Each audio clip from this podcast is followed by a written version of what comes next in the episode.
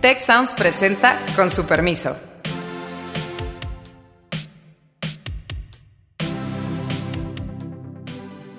Con su permiso, hoy vamos a hablar de un país en una crisis sanitaria y un presidente cuya popularidad sube. A mí me dice el presidente que vamos bien, me dice el director de epidemiología que hay 40% de camas con ventilador y en la práctica el que está enfermo no encuentra dónde ir. Se está mencionando obviamente crisis sanitaria, pero lo que va paralelo y es mucho más grave probablemente es la crisis económica que a lo largo del año seguramente costará varios puntos porcentuales de popularidad al presidente. No hay figuras nacionales porque no hay espacio para ello. Tiene que ver con el tema mediático, pero tiene también que ver con que no hay elecciones. La toma del espacio mediático es muy impresionante, Alejandro. Tú empiezas con una mañanera y cierras con el informe de López Gatel en la tarde. Y todo lo demás es un sándwich. Bueno, me parece que ha sido una captura muy impresionante del espacio mediático. ¿Qué tal? ¿Cómo están? Nos da mucho gusto poderlos saludar una vez más aquí en Con su permiso. Yo soy Alejandro Poiré, me acompañan Beata Boina Héctor Villarreal, Carlos Elizondo, y vamos a hablar de uno más de los misterios de esta temporada de pandemia, que es el incremento notable, al menos en la encuesta publicada por el financiero hace un par de días, de la aprobación presidencial de Andrés Manuel López Obrador. De 60% de la población que lo aprobaba, hoy está en 68, según este medio, cuyas encuestas gozan de buena reputación técnica y son dirigidas por un académico de, de alta calidad, ¿Qué está pasando? ¿Qué está detrás de ello? Eh, pues pareciera medio incomprensible, ¿no? Porque de alguna forma, eh, pues la crisis sanitaria es notable y la preocupación económica también es notable, incluso en la propia encuesta. ¿Cómo la ven, compañeros? Pues sin duda es complicado de entender, sobre todo porque traía una tendencia a la baja de esa misma encuesta y de otras porque el único instrumento regular diario que tenemos que lo hace Consulta Mitofsky, un tracking, traía una caída profunda y había venido un pequeño repunte, pero nada parecido a estos ocho puntos a los que tú has mencionado. Ahora bien, en el mundo hay dos tipos de líderes. Unos que les está yendo bien por el buen manejo de la pandemia, es decir, están todo todos los días en los medios de comunicación, cuando aparecen, pues aparecen con seguridad y con claridad de lo que están haciendo. No hay oposición porque hay una fuerte unidad nacional en torno a él. Incluso Trump, antes de que sugiriera inyectarse cloro, no le estaba yendo mal en las encuestas, andaba en niveles históricamente altos. Lo raro es que el observador parecería que no era uno de esos presidentes que estaban haciendo bien las cosas, se equivocó al principio, eh, daba besos mientras había contingencia sanitaria. Entonces, la verdad es que solo replanteó la pregunta con datos originales, nuevos, distintos. No tengo una forma de responder. A mí me sorprendió. Yo creo que la verdad es que durante los últimos días, semanas quizás se podría decir, el presidente rectificó bastante su actitud hacia coronavirus, eh, en sentido de pues reconoció que existe eh, esa, esa pandemia y en ese sentido pues eh, creo que aunque podamos no estar de acuerdo con las medidas que propone eh, o sanitarias o sobre todo económicas, la verdad es que sí, ese cambio de actitud pues quizás se demuestra precisamente en esa subida de popularidad del presidente. Ahora bien, yo creo que queda aún bastante tiempo y bastantes subidas y bajones de popularidad en el contexto de esta crisis. Se está mencionando obviamente crisis sanitaria, pero lo que va paralelo y es mucho más grave probablemente es la crisis económica que a lo largo del año seguramente costará varios puntos porcentuales de popularidad al presidente. mi, lectura, mi lectura es parecida a la de Beata. Uh, dice, incluso si tú ves la encuesta, eh, puedes ver que no le están aprobando el manejo económico de la crisis. Pero yo creo que el espacio de opinión lo, lo llenan dos variables. Por un lado, todo mundo en un plano o en otro pues está priorizando la cuestión sanitaria. Ojo, aún teniendo una afectación económica muy fuerte, pues te están hablando de enfermos, te están hablando, te están hablando de muertos y, pareciera que, que hay un agrupamiento sentimental, emocional, con respecto a esta es la bandera y es el tema del que se habla en todo momento, compañeros. Y yo a eso le sumaría que la toma del espacio mediático es muy impresionante, Alejandro. Tú empiezas con una mañanera y cierras con el informe de López Gatel en la tarde. Y todo lo demás es un sándwich. Entonces. Bueno, no solamente. Bueno, me parece que ha sido una captura muy impresionante del espacio mediático. Sí, creo que ahí, ahí es la parte que, para mí explica realmente lo que está pasando. Yo creo que nadie lo vio con suficiente claridad. Ciertamente nosotros aquí no lo comentamos. Quizá alguno de ustedes lo había visto con, con esa certeza, pero justo tu segundo punto es el, para mí, el crucial. El presidente está dos horas en la mañana en la televisión y en el radio. De ahí en la tarde tenemos eh, un informe sobre créditos a la palabra que pues eh, también de alguna manera alguna cobertura tendrá. Y después a las 7, eh, López Gatel, esta nueva estrella del firmamento político que hasta lee poesía y les platica a los niños, ocupa permanentemente el, espacio mediático. Y es, eh, es un poco como volver a esta pregunta de la elección de 1994 eh, la elección presidencial en México de 1994, donde pues claramente en el debate presidencial en ese entonces Diego Fernández de Ceballos le fue muy bien, sobrepasó las expectativas, vapuleó a Ernesto Cedillo, el candidato del PRI. De todas maneras, el PRI ganó con el 60% de la, de la votación en una, eh, en una elección en la que fundamentalmente los votos se contaron bien. Eh, pero pues la gran diferencia es que eh, la propaganda y la publicidad gubernamental y del partido en el gobierno ocupaba pues cerca del 80% de los espacios mediáticos. Quizá algo así está ocurriendo. Pero digamos, en la elección previa, en el 88, Cuauhtémoc Cárdenas no existió en los noticieros, eh, no tenía propaganda alguna, y sin embargo, en el mejor de los casos para Salinas salieron muy cercanos, y no es que ganó Cuauhtémoc Cárdenas. Entonces, sí, cuando alguien ocupa los medios todo el rato ayuda, pero te puede desayudar. López Obrador ha estado en la mañanera desde el arranque de su administración. La diferencia sí podría ser López Gatel. Trump está en las más... Lo tuvieron que retirar de, de su... lo quitaron, ¿no? De la, de la, diaria, sí. La quitaron de la diaria porque le está empezando a ir, ir mal. Una sobreexposición también te puede ser enormemente costosa. Y si uno ve en esa encuesta, sí parecería que a lo mejor la aparición de López Gatel y lo que decía Beata, que cambió de estrategia el presidente respecto al virus, porque la pregunta es cómo ve usted la política de salud. El 28% en marzo lo veía muy bien y en abril el 53% lo ve muy bien, que es justo el espejo de lo que estamos viendo en la economía, donde ya el 27% lo ve eh, muy bien solamente y 55% lo ve muy mal.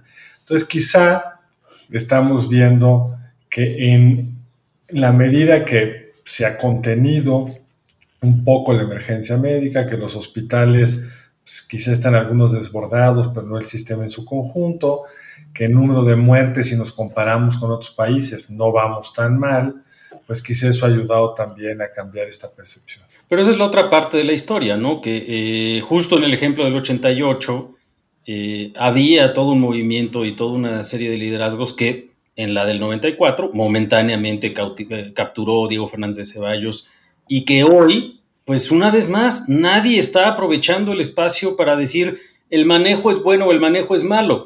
Si tú le preguntas prácticamente a cualquier persona que sepa estadística eh, y a un gran número de epidemiólogos, te van a decir, bueno, es posible que el conteo de la enfermedad esté más o menos cuidado, pero la verdad es que esos datos son absolutamente poco creíbles. Hay un gran debate respecto a cómo se está manejando esta idea de que si vamos a salir el primero de junio, cuando otros países que han eh, sufrido mucho más, probado mucho más, actuado mucho, mucho antes, están mucho más cautelosos que lo que está México. Es decir, eh, en términos de la opinión eh, publicada sobre todo, sin duda hay incluso respecto de la estrategia de salud, una enorme crítica y sumamente válida respecto a lo que está haciendo el gobierno federal. Pero nadie lo está capitalizando en medios. Entonces, sí creo que se combina con este primer punto que dijo Beata, que tiene toda la razón. Sí hay un cambio del presidente López Obrador que inició, nos debemos de acordar, en este video rarísimo en YouTube de unos minutos, un domingo a las 7 de la noche en un hotel, enseñándonos unos papelitos ahí horrorosos diciendo, esta es la curva, que ahora, por cierto, eh, están diciendo que pues ya aplanamos la curva, ese es otro tema, pero creo que en este momento sigue siendo una pregunta porque eh, eh, ¿qué va a pasar hacia el futuro con esta aprobación presidencial? Si verdaderamente esto que se anuncia de la enorme preocupación con el tema económico, al final del día le va a pegar muy fuerte al, presidente López Obrador. O no, si sigue ocupando todos los espacios públicos y no hay nadie que vaya construyendo una oposición. Porque incluso en el debate de salud, el doctor Narro ha presentado unos muy buenos cuadros, se ha tratado de mover, pero no tiene espacio, porque nadie tiene espacio. Muy raro un presidente que se queja de los medios de comunicación y si uno prende el radio, prende la tele, abre los... Todo el tiempo está él. Sí, hasta el cansancio, ¿no? Yo por ahí puse que es como una, un disco así rayado que está ahí regresando todo el tiempo a una melodía que todos conocemos, desafortunadamente, y eso sí, hasta el cansancio lo repite y lo repite. Y cualquier momento que nos conectemos a eso, pues escuchamos lo mismo, ¿no? Pero en ese sentido, pues la verdad es que ocupar esos espacios de comunicación no cabe duda que es súper importante porque pues se han pasado de dos horas de comunicación gubernamental, se puede decir, a cinco horas, porque por la tarde son básicamente hasta cinco horas incluso, ¿no? De secretarios o subsecretarios. En ese sentido, parece que hablar, da igual cómo, sirve. Y hay varios puntos, a ver, no, no, hay, no, no hay que olvidar que, que, es una discusión muy técnica. Tiene una serie, tiene una serie de aristas. Entonces, ahorita, de repente, eh, en los cafés virtuales, en los mezcales virtuales, que a más de uno de ustedes les debieron de haber tocado ya varios, pues de repente el tema sale y se van por la conspiración fácil de que este virus salió de un laboratorio chino. Y, y, y, eso también te va a matar. Y ante eso ni este gobierno podría ser capaz de enfrentarse, ¿no? Claro, Alejandro, pero te mata cualquier, cualquier discusión, cualquier discusión de política pública seria. Ahora, Ahorita Carlos y Beata hablaban de esta saturación de los mensajes.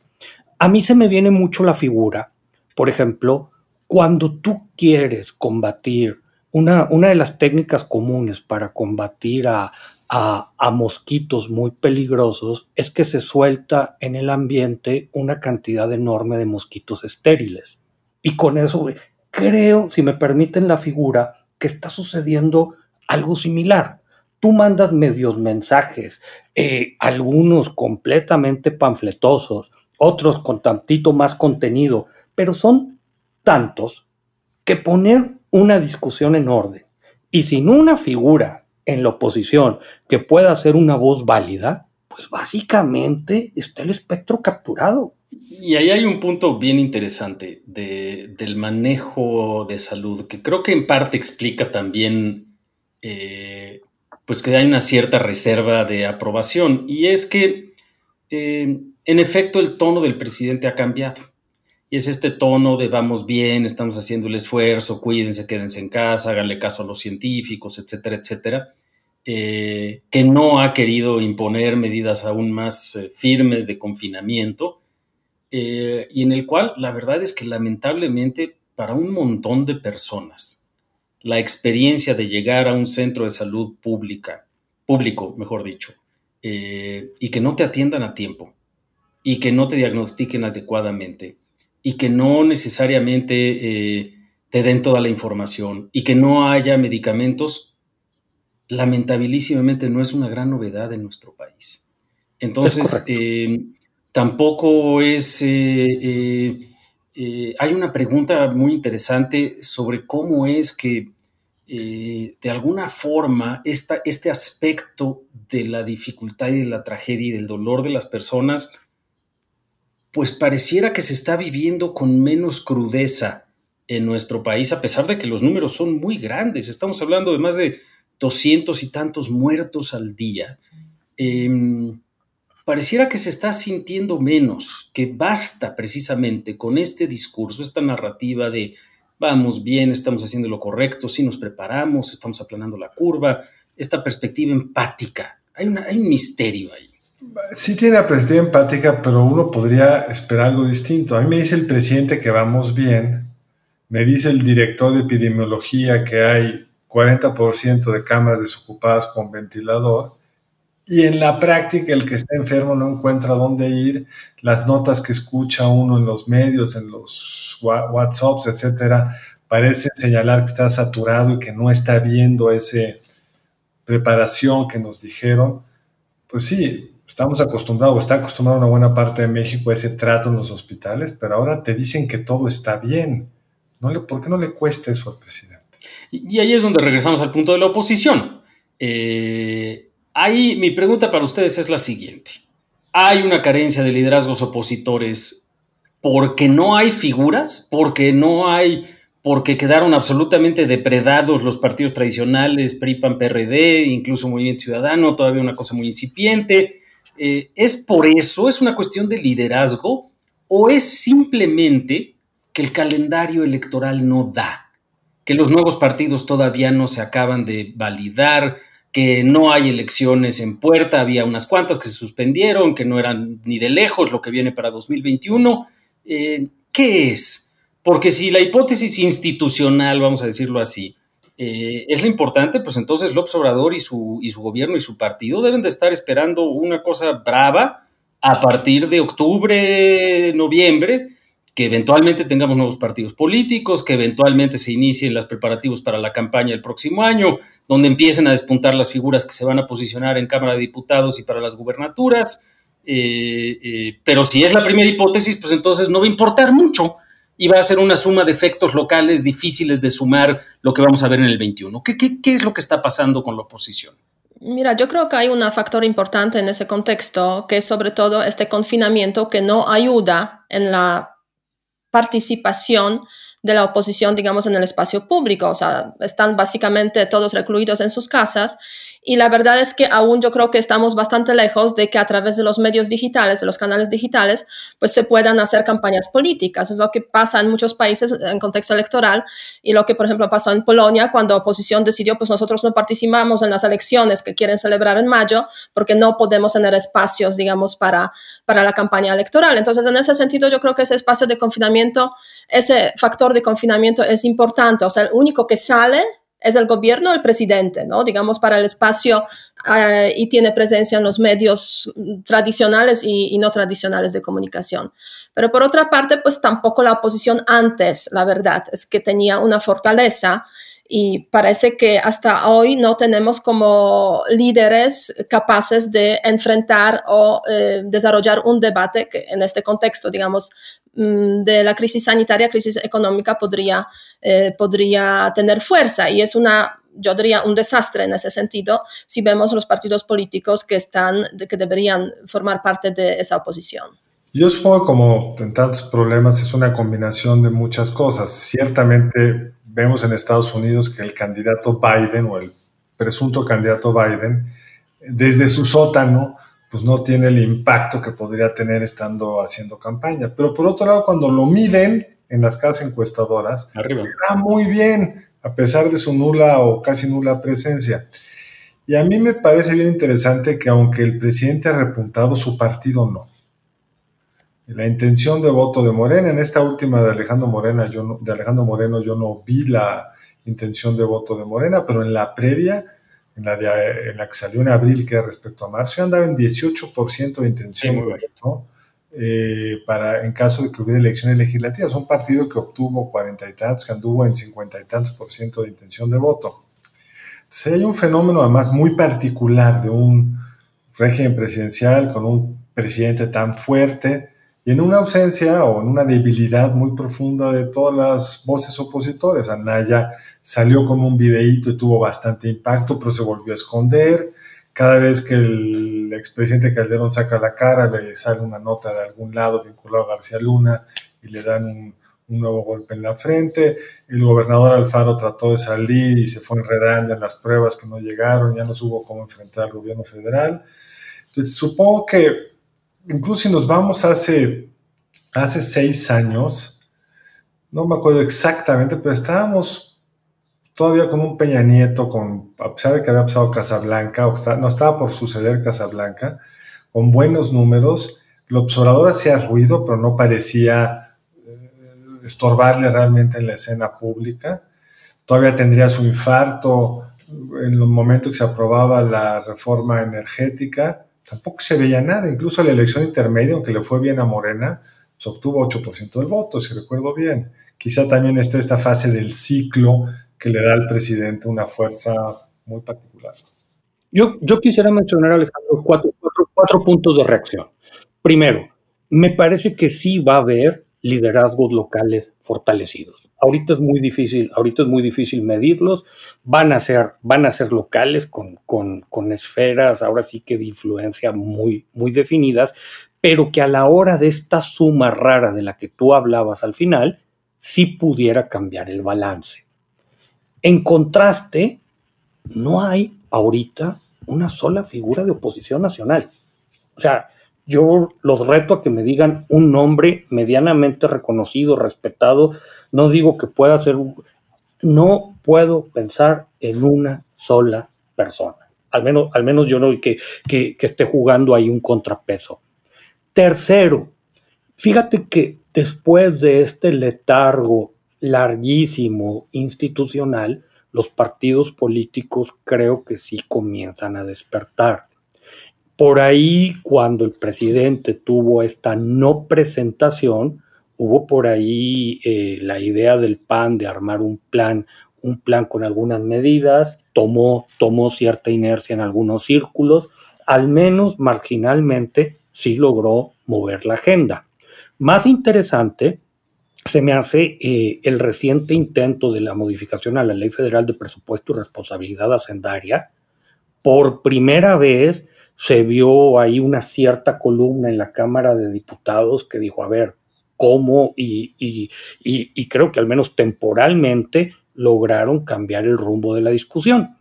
Y el cuarto punto es, yo creo que para bendición, para buena suerte del presidente, el tema de salud es un monopolio natural. ¿Quién se atreve a decir, yo me voy a poner en los medios a dar un plan alternativo. No tienes ni las herramientas, ni las posibilidades, entonces te tienes que cuadrar a lo que hay. Saliendo de la parte sanitaria, pudiéramos ver un tablero muy diferente. Sí, pero en el contexto de lo que estás comentando, Héctor, efectivamente, o sea, es difícil emprender un debate alternativo tomando en cuenta que es monopolio normalmente en ese contexto del Estado y por otra parte que es un tema eh, extremadamente técnico, ¿no?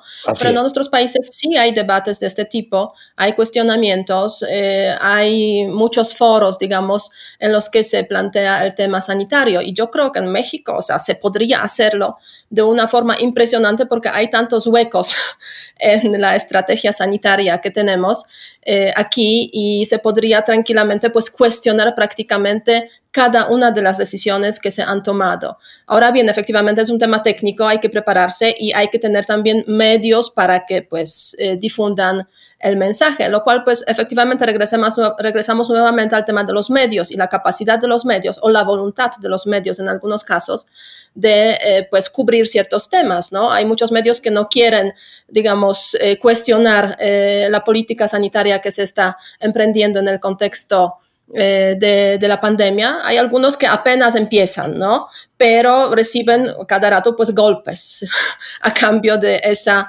ese intento, digamos, de no estar en, digamos, de acuerdo con la línea oficial, ¿no? Y es un, yo creo que lo vemos de forma muy interesante a lo largo de las últimas semanas, como algunos medios, pues después de seguir el mensaje del presidente, pues llegan a la conclusión, pues no, o sea, no vamos a hacerlo, obviamente por los intereses que tienen, pero, pero hay, hay un espacio amplio que no se está aprovechando por la, por la oposición, es una pena.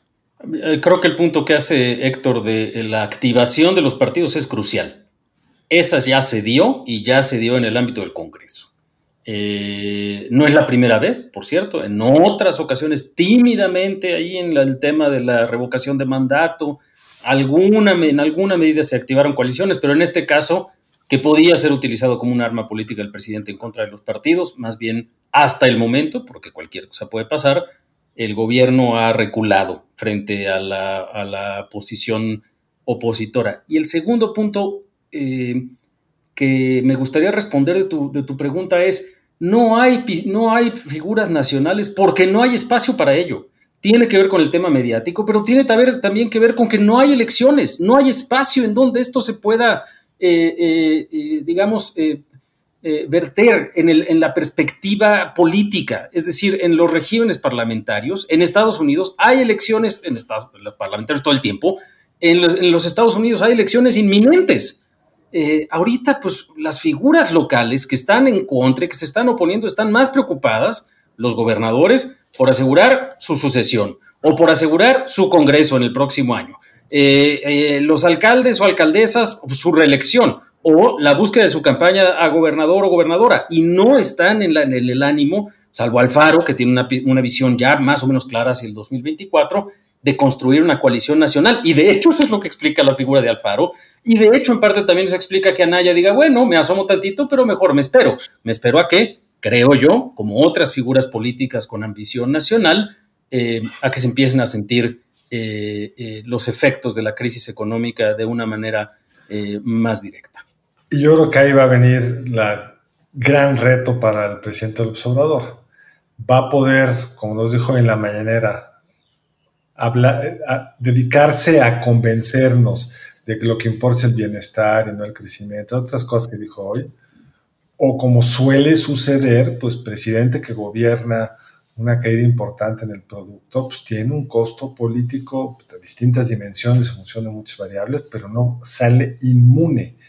Sería realmente ahí sí un milagro y requeriría repensar muchas de las bases de la ciencia política si ese 10% que podría llegar a decrecer la economía, no viene acompañado con un desgaste del partido en el poder. Hasta Obama, que llegó con una crisis que claramente no era suya y que reaccionó con bastante vigor frente a la crisis, pues le pegó de forma muy importante en sus primeros dos años. Así es, en las elecciones de 2008, 2009, 2010, prácticamente todos los partidos en el gobierno fueron derrotados en prácticamente todo el mundo. Eh, y pues eh, algunas de esas eh, eh, previsiones estaremos atendiendo en los próximos meses. Eh, por ahora, con su permiso, los invitamos a que nos sigan en redes sociales con el hashtag con su permiso, a que busquen nuestras preguntas y nuestros comentarios y a que nos envíen sus ideas de temas para abordar. algún comentario de cierre, queridos colegas. Ustedes no los ven, pero yo sí los veo a través de la pantalla. Todos tienen cara de híjole es que la verdad ya hay mucho, muy poco que decir, eh, pero quizás si alguno de ustedes, eh, eh, ahí está Carlos ya, con, con, con tu permiso, querido profesor, adelante. Con su permiso a todos, pues yo nada más cerraría con esta reflexión de que en política una semana es una eternidad. Es decir, tiene ahorita el presidente una oleada que parece positiva, si tenemos solo una foto, vamos a ver si en las otras fotos firma esa misma medida, pero puede pasar muchas cosas. Supuestamente el pico de la pandemia va a estar llegando en estos días, no sabemos si eso sea, si no es, a lo mejor pierde credibilidad, si sí es, a lo mejor rebota mejor. En fin, es bien volátil la opinión pública. Pues adelante, Beata. Es cierto, es bien volátil la opinión pública y se están sumando factores adicionales, aparte de la crisis eh, sanitaria, crisis económica, que nos queda por ver su, su magnitud, eh, la crisis de seguridad, que quizás no la estamos viviendo con tanta fuerza hoy en día porque estamos en confinamiento y no salimos tanto a la calle, pero la verdad es que las cifras que han aparecido recientemente hablan por sí mismas y es una crisis que no se está atendiendo y que está creciendo. Entonces, sumándolo todo, seguramente nos queda mucho por ver en cuanto a los picos y los bajones de la popularidad presidencial. Adelante, Héctor. Bueno, nada más un comentario muy rápido, Alejandro. Para mí no está claro cómo va a ser el regreso. Quisiera cerrar con eso. Con eso cerramos, con su permiso, y regresaremos a ver cómo. Hasta luego. Muchas gracias al equipo del Tecnológico de Monterrey y de Tech Sounds. Productor ejecutivo de Tech Sounds, Miguel Mejía. Productora de Con su permiso, Alejandra Molina. Y postproducción, Max Pérez. Les invitamos a escuchar el siguiente episodio de Con su permiso y el resto de programas de Tech Sounds en los canales de su preferencia.